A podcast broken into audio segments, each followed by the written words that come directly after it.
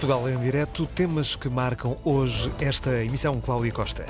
Boa tarde. A seca está a fazer estragos em toda a linha. Nos campos alentejanos vai provocar este ano uma quebra de produção de azeitona na ordem dos 40%. Em Braga, uma série de entidades, entre elas a Polícia de Segurança Pública, juntaram-se numa campanha para prevenir situações de violência no setor da saúde. Chama-se Braga Respeita Quem Cuida. Na rubrica O Vinho Não Cai do Céu de hoje, vamos ouvir uma entrevista à enóloga do projeto Volte Face, Teresa Metelo Dias. Espreita Aproveitamos também o que há para beber e comer na Feira Vinhos e Sabores, que acontece este fim de semana na Fila, em Lisboa. O projeto Baco deixa mais uma proposta de harmonização entre o vinho e a música e a canção Teresa Gomes explica o que são os taninos. Tudo isto para servir adiante neste programa. Este é o Portugal em direto na Antena 1.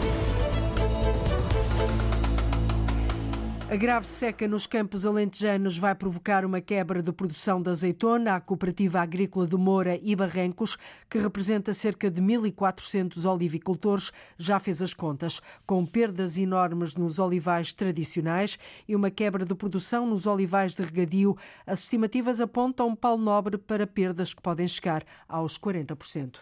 Em ano de grande seca, a menos de um mês do início da campanha da azeitona, já se sabe que vai haver quebra na produção. Num ano bom de azeitona, o olival tradicional poderá dar perto das 200 toneladas. Uh, este ano não vou tirar nenhuma. No velho olival tradicional de Gonçalo Costa, com cerca de 40 hectares, há árvores que não têm uma única azeitona. Pouco ou nada choveu. E para um olival, olival de sequeira é importante uh, chover. Para já porque a cultura de sequeira, o olival tradicional, há sempre a safra e a contra-safra. Um ano dão, outro ano não dão. Uh, e este ano não dá. Não dá porque não tem, azeitona, não tem azeitona. Sem azeitonas, Gonçalo Costa nem gastou tempo a tratar o olival. Fazer tratamentos, uh, gastar dinheiro e depois tirar uh, o máximo dos máximos 2 mil quilos por hectare, que é, é, o que se pode tirar num olival de, de, desta dimensão, de, desta idade. Mais do que isso é, é impossível. Uh, chega ao fim das contas não teremos dinheiro nenhum. Já nos olivais de regadio o desempenho é melhor, ainda assim a colheita é perturbada pela seca. Este ano está um bocadinho mais fraco, derivado também ao ano, porque não há nada melhor que a água da chuva. Né? Embora a água, haja água da rega, mas não é a mesma coisa, o clima é, é totalmente diferente. Mas uh, vá que tire menos de 10 kg por árvore.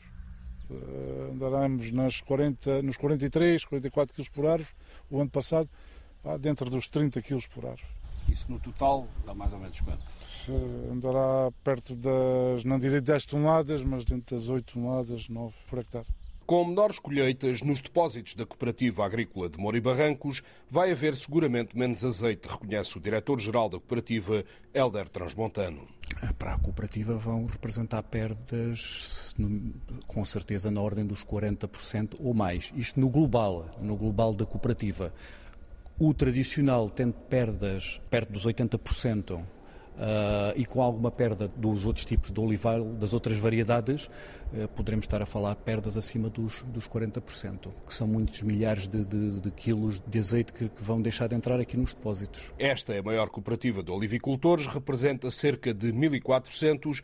Para alguns, vai ser um ano difícil. Há olivicultores pequenos que têm pequenas parcelas né, de olival que não vão colher nem, nem uma azeitona e, portanto, terão um prejuízo em relação ao ano anterior total, né, de 100%. E vai ser muito complicado. Em 2021 foi batido o recorde de colheita com 62 milhões de quilos de azeitona. Este ano as estimativas apontam para uma redução. A colheita total não deverá chegar aos 40 milhões de quilos. A seca a fazer estragos vai provocar uma quebra de produção de azeitona na ordem dos 40% nos campos alentejanos. A Câmara de Cascais vai avançar com uma ajuda à população mais vulnerável, um auxílio no combate à inflação, que tem vindo a subir de forma galopante. São 44 milhões de euros para apoios à infância, aos mais idosos, na saúde, na educação e na alimentação. Paula Vera. A autarquia de Cascais vai ainda este ano começar a reforçar o apoio social com bolsas para a infância, uma ajuda, por exemplo, para as creches, mas sem esquecer também o apoio e o reforço para os mais idosos. Os cuidados de saúde não são esquecidos neste pacote de 44 milhões de euros, como refere o autarca de Cascais, Carlos Carreiras. Estas medidas são medidas que são, de facto, no valor de 44 milhões de euros mas que em termos de impacto ultrapassarão os 50 milhões, se juntarmos depois a redução da carga fiscal municipal e também os investimentos eh, que estão previstos, eh, e são de uma forma muito generalizada, que vão desde a infância e natalidade, educação, envelhecimento, pobreza e exclusão, a parte da saúde, da eficiência energética e a parte ambiental, de habitação uh, e também de apoio à economia e às empresas. Há medidas que começam de imediato a ser sentidas pela população, outras, por questões legais, só serão aplicadas no início do próximo ano. Uma das questões fundamentais é a da alimentação e do apoio aos mais desfavorecidos.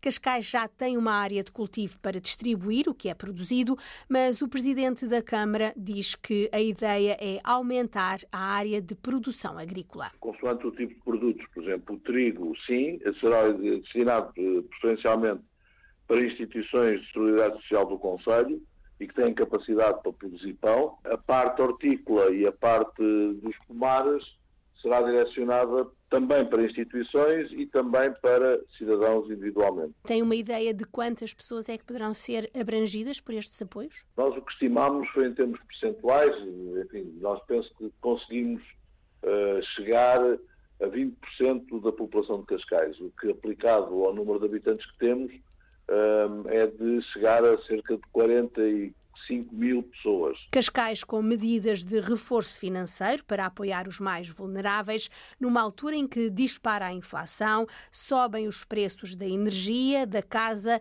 e do cabaz alimentar. Cascais a dar assim uma ajuda para fazer para a população poder fazer face à inflação.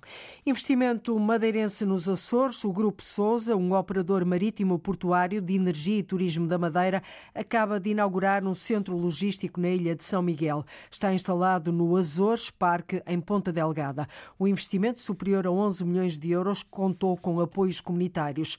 Criou 40 postos de trabalho diretos e pode movimentar uma centena de contentores por semana. Este operador privado de logística admite, Luísa Couto, que poderão surgir investimentos do género noutras ilhas do arquipélago.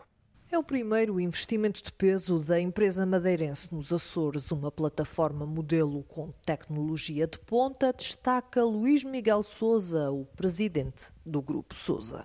Temos uma plataforma de logística que vai permitir melhorar substancialmente as operações associadas aos transportes e que estará ao serviço dos Açores, com valências muito importantes para o circuito logístico, das, das exportações e do abastecimento desta região autónoma.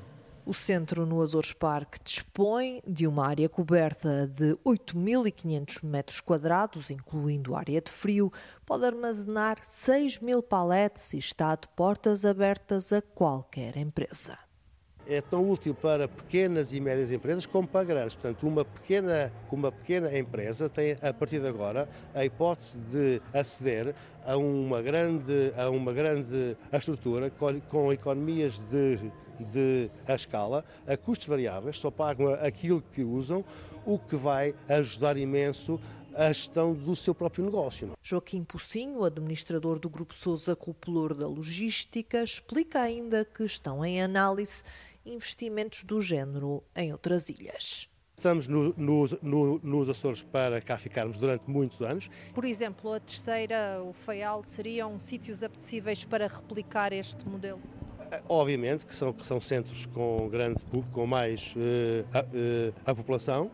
Outras ilhas vão ser analisadas e os investimentos são, são feitos, como, como é óbvio, à, à a dimensão de cada, de cada mercado o Grupo Sousa tem neste momento mil trabalhadores e 310 milhões de euros em capitais próprios. E este é o primeiro investimento de peso da empresa madeirense nos Açores. Podem seguir-se outros.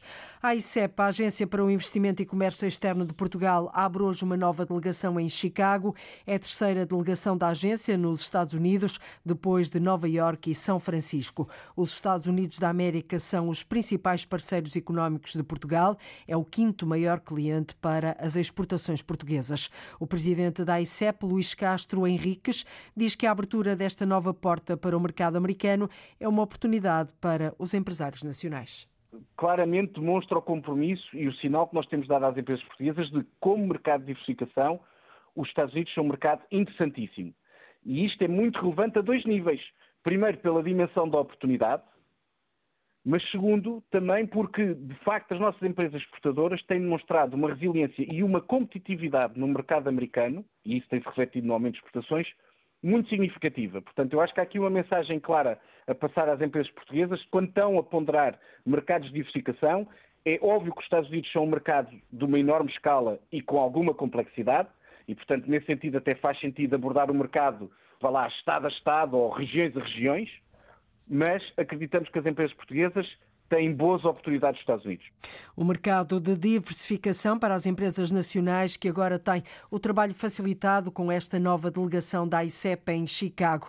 As empresas podem negociar em mais três estados, muito para além do Midwest. A partir de Chicago, nós estamos obviamente a focar-nos no Midwest, mas há toda uma zona interior dos Estados Unidos que passará a ser coberta com maior proximidade. E, portanto, não é só olhar para o Midwest, que hoje em dia já representa 750 milhões de euros de exportações, ou mais do que isso, mas também começar a ver outras alternativas dentro dos 50 estados mais interiores, tendo em conta que até agora tem sido sobretudo trabalhado as costas, tanto a costa oeste como a costa leste. Os Estados Unidos são, de resto, um mercado forte para Portugal, onde Portugal, de resto, tem apostado em setores como a moda, os têxteis, os produtos farmacêuticos e a metalomecânica.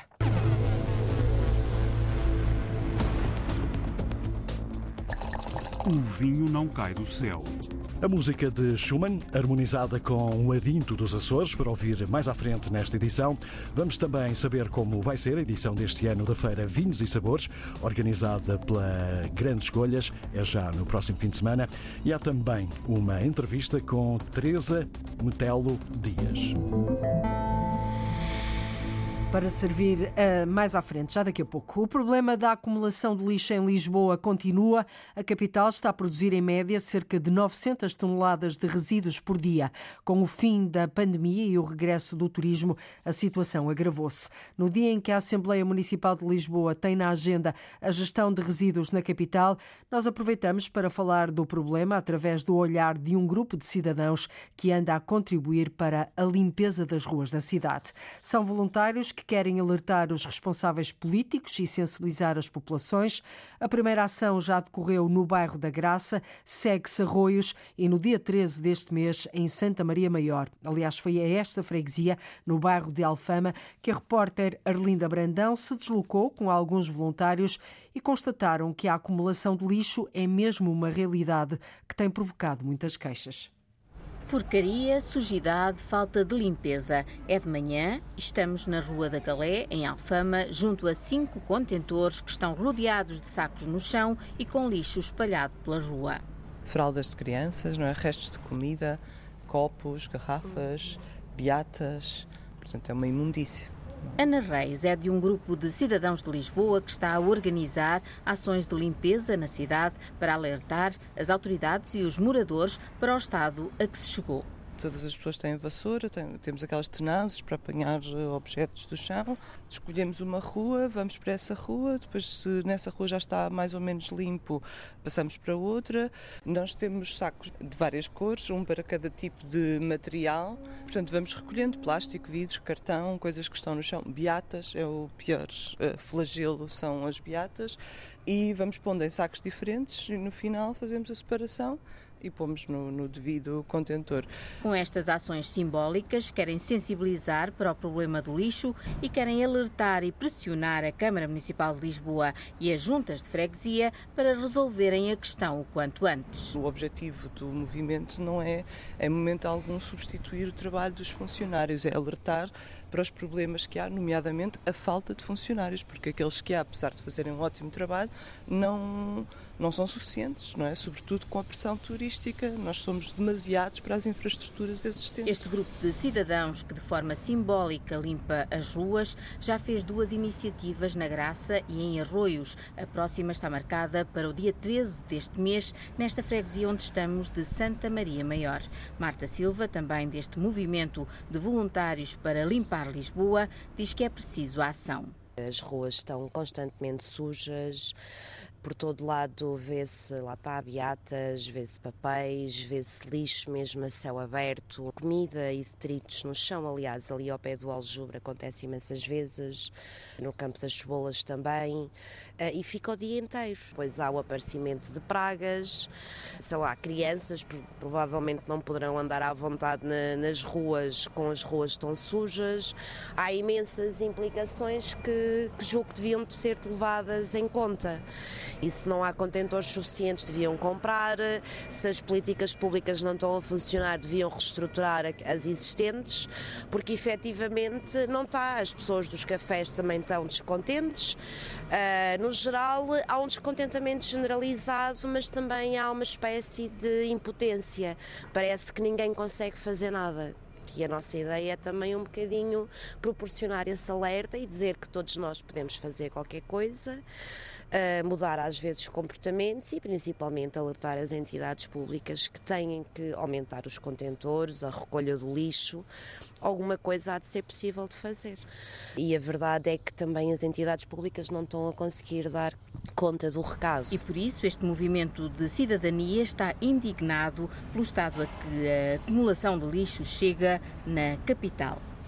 E contactada pela Antena 1, a Câmara de Lisboa refere que a recolha e o transporte do lixo urbano são da responsabilidade da Câmara Municipal, enquanto a limpeza dos espaços ao redor dos ecopontos é assumida pelas juntas de freguesia no âmbito da descentralização de competências. Mas este modelo não está a funcionar bem e a autarquia compromete-se a negociar em breve com as juntas um novo regulamento com outra solução mais eficaz.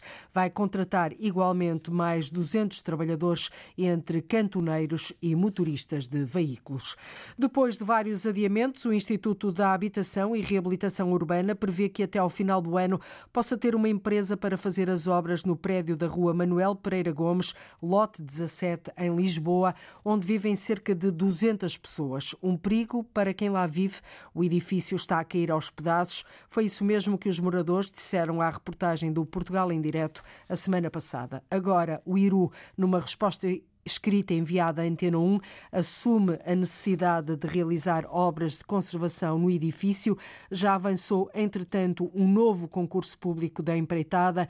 Antes do final do ano, espera-se que venha a ser selecionada a empresa que vai realizar as obras. Ainda em Lisboa estão concluídas as obras de remoção do amianto em oito das 13 escolas identificadas como necessitadas desta intervenção. As obras foram lançadas em março deste ano, com caráter de urgência a decisão prende-se com a necessidade de acelerar um processo que se arrastava desde 2020, evitando o risco de perder verbas comunitárias a receber pela Câmara de Lisboa, cerca de 2 milhões de euros, e permitir também o início do ano letivo 2022-2023 com o máximo de intervenções concluídas. Já há obras a decorrer em três escolas. Nos estabelecimentos de ensino Fernando Pessoa e do Castelo, as obras devem começar em breve. Aumentar a eficácia e segurança no combate aos incêndios dentro dos túneis é o que se pretende com um novo equipamento que será operado remotamente e que em breve vai chegar à Madeira. Uma equipa de bombeiros da ilha vai deslocar-se à Suíça para receber formação. Sérgio Freitas Teixeira. A Madeira vai ter em breve um equipamento inovador na região, na área do combate aos incêndios. Em causa estão situações que acontecem no interior de túneis, explica o presidente do Serviço Regional de Proteção Civil, António Nunes. É uma uma ação que nos preocupa de forma significativa, atendendo ao número de túneis que existe aqui, e nós vamos adquirir ainda este ano um equipamento, que um equipamento operado remotamente, que permite entrar dentro dos túneis para fazer o arrefecimento do, do, do local, para permitir que os, os, os, bombeiros entrem depois, e no início do próximo ano, em coordenação com a Escola Nacional de Bombeiros, vamos enviar uma equipa de formadores para fazerem formação que vai habilitar a vir formar os nossos bombeiros aqui na região, à Suíça, que é um, um, país que tem muita experiência nesta área. António Nunes explica como funciona o novo equipamento. O equipamento é operado remotamente e o equipamento consegue entrar dentro, dentro do túnel sozinho, arrastando as mangueiras e que pode ir pulverizando água. Isto é um equipamento que, que, que está em aquisição, que em princípio será adquirido ao chegar aqui à região antes do final do ano e que e que isto, esta situação associada à formação que nós pretendemos dar, dar uh, através do, do, dos formadores que vão fazer essa formação à Suíça, que lhes tenham alguma mais-valia e saibam qual é a melhor forma de, de intervencionarem uh, algum incêndio dentro dos túneis. É evidente que existe aqui algum conhecimento já uh, por parte dos bombeiros da região nestas atividades, mas se nós pudermos complementar com algumas coisas daqueles indivíduos que mais experiência têm, logicamente que eles se sempre com mais-valia para o efeito. Responsável pelo Serviço Regional de Proteção Civil revela ainda à Antena 1 outros projetos para o próximo ano. Vamos desenvolver também a formação no âmbito do canoeing para que os nossos bombeiros tenham maior proficiência nesta área. Eh, no, no âmbito do, dos programas de salvamento em grande ângulo, vamos também promover um intercâmbio com os, os operacionais espanhóis para que nós possamos trocar algumas experiências. Vamos uh, criar aqui alguns cenários que não existem no âmbito do desencarceramento, quer seja em viaturas de desporto ou viaturas de competição e pesados e tratores. Vamos, em colaboração com, com a região autónoma dos Açores, promover também a formação no âmbito dos, dos, dos resgates em estruturas colapsadas. Os novos projetos foram ontem apresentados a todas as corporações de bombeiros da Madeira. E este equipamento que vai permitir combater incêndios em túneis é muito útil na Ilha da Madeira. O Hospital de Braga, a Polícia de Segurança Pública, os transportes urbanos, a Autoridade para as Condições do Trabalho, o Sporting Clube de Braga e o agrupamento dos Centros de Saúde Cava do 1 juntaram-se para lançar a campanha Braga Respeita Quem Cuida. A iniciativa tem como objetivo sensibilizar a comunidade para a importância da prevenção de situações de violência no setor da saúde, reduzir o número de incidentes e incentivar os profissionais de saúde a notificarem os episódios de violência no local de trabalho. Ana Gonçalves. Os incidentes relacionados com violência física e psicológica aos profissionais de saúde do Hospital de Braga aumentaram 25% ano passado. Foram mais de 100 as queixas dos profissionais de saúde, números que ultrapassam os da pré-pandemia e que levam a administração do hospital a lançar a campanha Braga Respeita Quem Cuida. Com base nesta, nesta, nesta informação que recolhida, verificamos que é necessário por um lado, em primeiro lugar, incentivar o registro, em segundo lugar, também fazer algo para fora, fazer algo que, que, que permite que chegasse às pessoas, chegasse aos utentes. E daí surge esta campanha, campanha de sensibilização e campanha que pretende chegar ao maior número possível de, de, de, de utentes uh, de Braga para que tomem consciência que esta é uma situação grave para os profissionais, que esta é uma situação constrangedora que leva à perda de, de, horas de trabalho. João Porfírio, presidente do Conselho de Administração do Hospital de Braga, onde já foram tomadas medidas para prevenir e proteger os profissionais de saúde. Nomeadamente a criação do gabinete de, de, de apoio ao profissional, em que os profissionais eh, podem, de uma forma direta, uh, aceder a um gabinete, a, uma, a um apoio de, psicológico, por exemplo. Temos, temos outras uh, relacionadas com segurança mais objetiva, como falei, como os botões de pânico, como a formação que tivemos aqui muito recentemente, uh, um, um, colega do hospital uh, a demonstrar as, as, as, pequenas coisas que muitas vezes são suficientes para evitar uma agressão. A PSP também está envolvida na campanha com o programa Saúde em Segurança, como refere o subintendente Rui Pereira. Nesse programa vamos tentar trabalhar várias vertentes. Uma delas é uh, ações de sensibilização barra formação aos próprios profissionais de saúde nomeadamente em alguns cuidados que podem ter para melhorar a sua segurança no atendimento no, e no, nos próprios, às vezes até nos próprios acessos utilizados dentro das, das instalações. Temos também, no mesmo programa, a vertente de integrar esse, este, este programa no nosso policiamento de proximidade. A campanha Braga Respeita Quem Cuida junta ainda à Câmara o agrupamento de centros de saúde Cava do 1, o Sporting de Braga, os transportes urbanos e a Autoridade para as Condições de Trabalho. Várias entidades juntaram-se nesta campanha para prevenir situações de violência no setor da saúde. A festa das latas deste ano marca o fim de um interregno provocado pela pandemia. Três anos, se pensarmos bem, 2019 foi a última edição. Eh, no ano passado, em outubro, houve uma festa académica, mas foi no âmbito da queima das fitas. Portanto, é o regresso da festa das latas e imposição das insígnias nos moldes mais habituais daqueles que estávamos habituados, eh, nomeadamente em 2019. Uma da tarde, 42 minutos em Portugal continental e na Madeira, menos uma hora nos Açores. Está aqui uma boa altura para servir, servirmos a rubrica O Vinho Não Cai do Céu, do jornalista Alexandre David. Todas as terças-feiras mergulhamos num setor que cada vez ganha mais notoriedade. Nunca os vinhos portugueses foram tão premiados internacionalmente como agora. E esta terça-feira há um menu muito completo para degustar.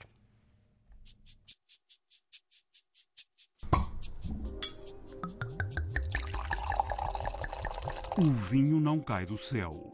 Um espaço com muita uva.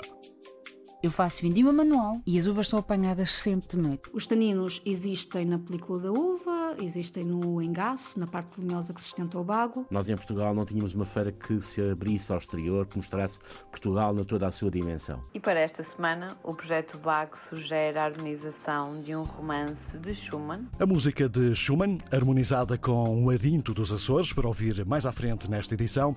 Vamos também saber como vai ser a edição deste ano da Feira Vinhos e Sabores, organizada organizada pela Grandes Escolhas, é já no próximo fim de semana.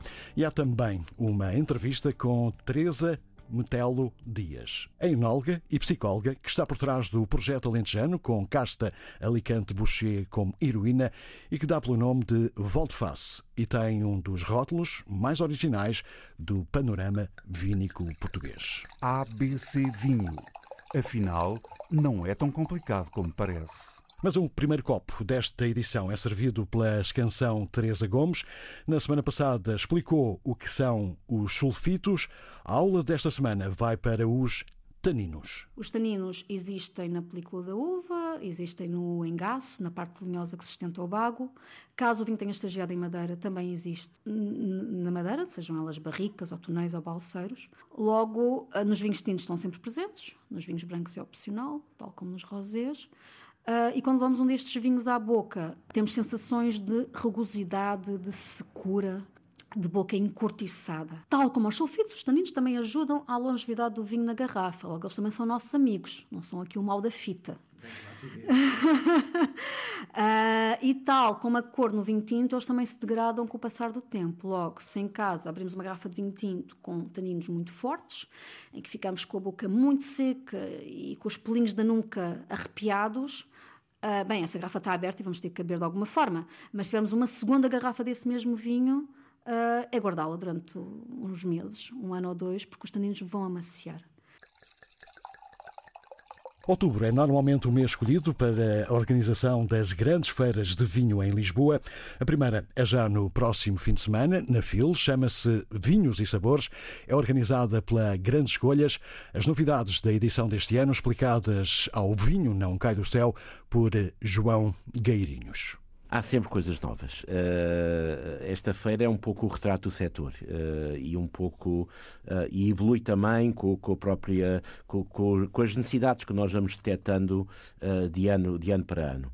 Que o anterior já foi um ano especial, foi o ano a seguir à pandemia, houve uma espécie quase de euforia, um reencontro depois de, de depois de muitos anos, de meses e anos parado. Do ponto de vista profissional, a organização convidou um conjunto de personalidades estrangeiras para virem à feira. Estamos a falar de sommeliers, estamos a falar de uh, jornalistas, estamos a falar de compradores, uh, para dar uma dimensão internacional à feira. Nomeadamente, nós já fazíamos e continuamos a fazer um dia exclusivamente dedicado a profissionais que é segunda-feira, neste caso segunda-feira, dia 10, mas este ano achamos importante, sendo esta a maior feira do setor, sendo realmente a, feira que congrega mais produtores uh, que é importante que esses produtores também se mostrem uh, para os mercados internacionais. E, como sabe, o vinho português Uh, tem cada vez maior expressão em termos de exportação. Aliás, a exportação, de alguma maneira, salvou o vinho durante a pandemia, portanto, em que praticamente o país fechou uh, e foi a exportação que, que, que salvou, a, a, digamos, a produção nacional. Teve uma ligeira e, queda agora nestes primeiros seis meses, mas acho que já está a recuperar. Já está a recuperar, exatamente. Uh, mas, de facto, a, exportação é cada vez mais importante e é uma área em que as empresas apostam cada vez mais. E nós achamos importante que, a exemplo do que fazem todos os outros países produtores que têm grandes feiras no setor e que sabem ao exterior, nós em Portugal não tínhamos uma feira que se abrisse ao exterior, que mostrasse Portugal na toda a sua dimensão quem vem de fora, nós dizemos até por brincadeira que pode visitar o Portugal inteiro, as regiões todas, num espaço de 7 ou 8 mil metros quadrados de filo. Eh, estão lá, os, estão lá as regiões todas, estão lá os produtores todos. Portanto, pode visitar o país inteiro e correr o país inteiro na, no espaço de um dia ou dos três dias da feira. A segunda componente era uma área que nós eh, também detectámos uh, que deveríamos uh, que deveríamos investir nela, que é a área da gastronomia. Nós tivemos sempre na feira, por isso chamamos vinhos e sabores, uma componente de sabores, portanto, uma componente gastronómica, mas que é, era sempre um pouco um ponto fraco, mais fraco da feira, porque realmente o foco era o vinho. Se quiser saber mais sobre esta feira da Grandes Escolhas, pode ouvir na emissão em podcast de O Vinho Não Cai do Céu. Casamentos feitos no céu. Harmonizações perfeitas entre o vinho e outras artes. O projeto Baco continua a trazer-nos propostas de casamento entre o vinho e a música. E o que temos esta semana, Juliana Santos? E para esta semana, o projeto Baco sugere a harmonização de um romance de Schumann para oboe e piano. Esta obra foi um presente que Schumann deu à sua mulher e é uma obra intensa. Ela, ao mesmo tempo, tem aqui umas nuances frescas e que nos levou logo para um arinto dos Açores, da Picoante, feito pelo belíssimo enólogo Bernardo Cabral, que tem esta frescura típica do arinto, com a salinidade do terroir vulcânico dos Açores. Esta harmonização foi super consensual, nós gostamos muito deste vinho e esperemos que usufrua da harmonização desta viagem até aos Açores com a, a, música de Schumann interpretada pela Juliana Félix no oboé e pelo Bernardo Soares no piano.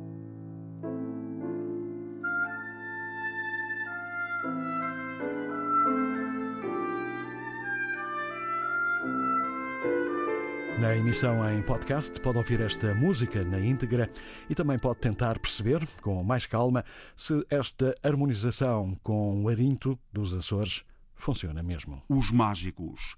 A palavra aos produtores e enólogos que nos levam ao céu. Para a parte final desta edição de O Vinho Não Cai do Céu, uma entrevista com Teresa Metelo Dias, a enóloga, psicóloga, a alma que está por trás do projeto Volte Face, que tem um dos mais originais rótulos das garrafas em Portugal. Primeiro, vamos saber como tem corrido a vindima na quinta que fica na zona de Évora. Temos o Alicante Boucher ainda todo lá à espera do momento certo. É uma casta que, para se hum, revelar hum, como, como, como, eu gosto, aquele perfil mais computado e mais denso e concentrado, precisa de grau e ainda não tem. Este ano está a ser complicado, agora estas chuvas também atrasaram. Pois, precisamente. Um, e as uvas, como lhe parecem, eh, prontas para fazer um bom vinho, já foram afetadas pelo calor e pela chuva que tem caído nos últimos dias? Por enquanto, uh, so far so good, como se costuma dizer. Por enquanto está tudo, está tudo bem e o que apanhamos está um, qualidade excelente. Vamos, esperamos continuar assim. E já tem ideia se vai conseguir produzir mais ou menos do que no ano passado ou ainda é sempre a fazer essas coisas? Vou manter a produção. Eu tento sempre equilibrar equilibrar a produção em cerca de 8, 8 toneladas por hectare para manter a qualidade e o perfil dos vinhos. Portanto, será a mesma coisa. Portanto, as condições climatéricas não, não alteraram esse, esse, tipo de planos? Não, não, não, não, não, não. Está tudo, está tudo sob controle. A Teresa é enóloga, formada em engenharia uh, agronómica, psicóloga, especializada em psicanálise, cresceu no meio das uvas em Montemor Novo, se não estou enganado. Eu, eu sou de Lisboa, eu, mas, eu mas, se, sempre, sempre vivi em Lisboa, mas passava os fins de semana, era a nossa casa de, de, de de, de, de, férias, por assim dizer, de trabalho, onde a minha família tinha uma, uma adega e, e 300 hectares de, de, terra, 120 dos quais eram de vinha. Eh, em 91 lançámos o primeiro, o primeiro vinho engarrafado. E, e, eu comecei desde muito cedo Sim, a andar por ali, interessar-me cada vez mais. Que memórias é que guarda mim... desse, desse, desse período, no meio das vinhas? No meio, de, no meio das vinhas, olha, eu, uh, aquilo que mais me marcou uh, foi já mais crescida, porque a minha paixão era de, de, de miúda, era, era psicologia, psicanálise. Foi eh, já mais tarde, uh, amei provavelmente o meu curso, comecei a, a, entrar naquele mundo das provas dos vinhos, da ida de jornalistas lá ao monte, uh, da conversa sobre os vinhos, dos enólogos, à mesa, sentados a beber, a falar os aromas, toda essa complexidade de, de organolética que me começou cada vez mais a fascinar e a fascinar. E comecei por fazer um curso aqui, outro curso ali, e depois pensei, epá, não, eu adoro isto e vou meter nisto série e, e ingressei no, no, Instituto Superior de Agronomia para fazer Engenharia Agronómica. Para já fica apenas um cheirinho da entrevista à enóloga e autora do projeto Volte Face. O resto da conversa com Teresa Metelo Dias pode ser ouvida na emissão em podcast de O Vinho Não Cai do Céu, disponível em RTP Play, Spotify e também Apple. Saúde e até para a semana. Até para a semana. O vinho não cai do céu de Alexandre David na rádio como ouviu nas várias plataformas digitais. A festa das latas de Coimbra regressa este ano aos moldes tradicionais pós-pandemia, com um cartaz diversificado para a recepção aos novos estudantes, traz para a agenda política a valorização do diplomado. Entre hoje e domingo há festa todas as noites na Praça da Canção do Queimódromo mas o tiro de partida Joaquim Reis aconteceu ontem com o Sarau Académico. No Largo da Feira, na escadaria da Sé Nova de Coimbra, a Serenata Monumental inicia a Festa das Latas, com origens na transição do século XVIII para o XIX, quando os estudantes de leis terminavam o ano letivo mais cedo que os demais e comemoravam o facto, armando um tremendo charivari com os caloiros mobilizados para arrastarem toda a lataria possível pelas ruas da Alta, não deixando ninguém dormir, sobretudo os colegas das demais faculdades que ainda tinham exames para fazer.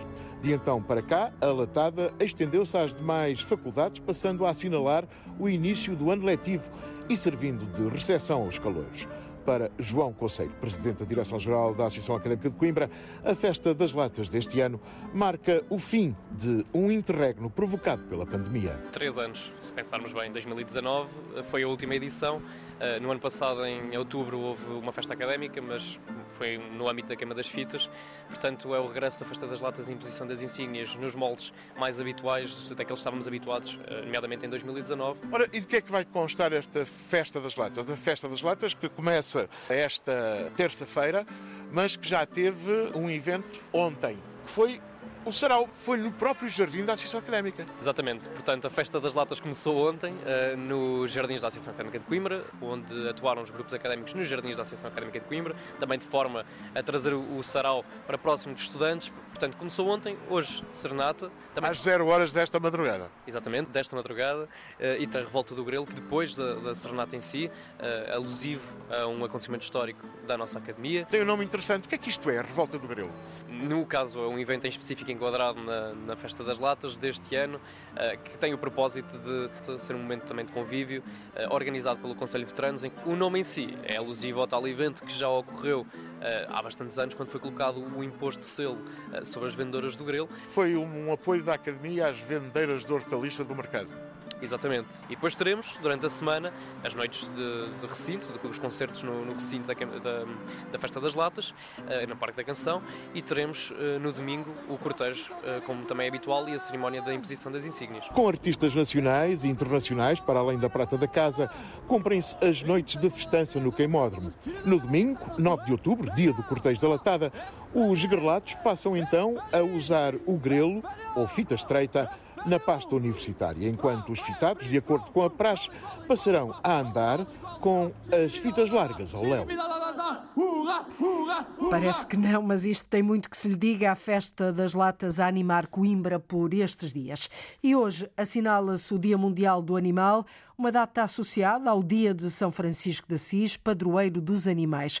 Antena 1 foi à Escola de Cães na Linha, é assim que se chama, em Tires, no Conselho de Cascais, perceber, Margarida Vaz, como é que se pode treinar um cão sem sair da linha.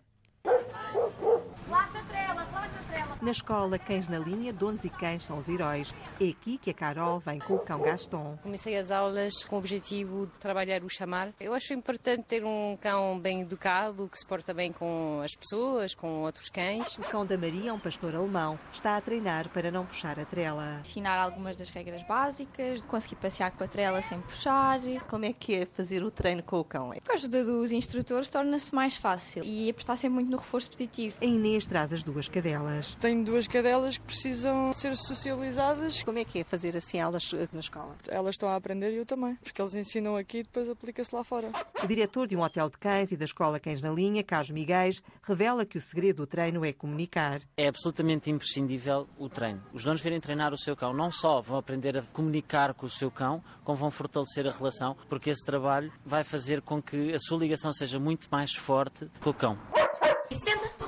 Muito bem, cão. Deita. Fica. Boa, cão. Lindo. Basta tempo e dedicação para ensinar um cão, explica a treinadora Raquel Leal. O senta, o deita, o junto também é uma ótima ferramenta. É muito difícil fazer um cão deitar ou sentar. Não é difícil, é preciso é consistência. Na escola Cães na Linha não há castigos, diz a treinadora Raquel Leal. Nós queremos que o cão faça porque é bom para ele, seja reforço positivo, e não porque tema uma punição. Senta, deita, fica, aprende-se, mas amar o dono é este o superpoder de um cão. Independentemente de estarmos bem dispostos, mal dispostos, o cão vai sempre amar-nos. É o grande superpoder de um cão. E hoje é o dia deles, o Dia Mundial do Animal. A Antena 1, neste dia, foi a uma escola de treino de cães.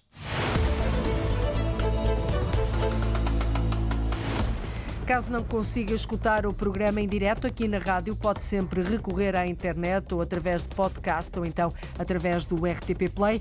É tudo por hoje. Amanhã é feriado. O Portugal em direto volta quinta-feira a ligar o norte e o sul, o litoral e o interior, o continente e as ilhas.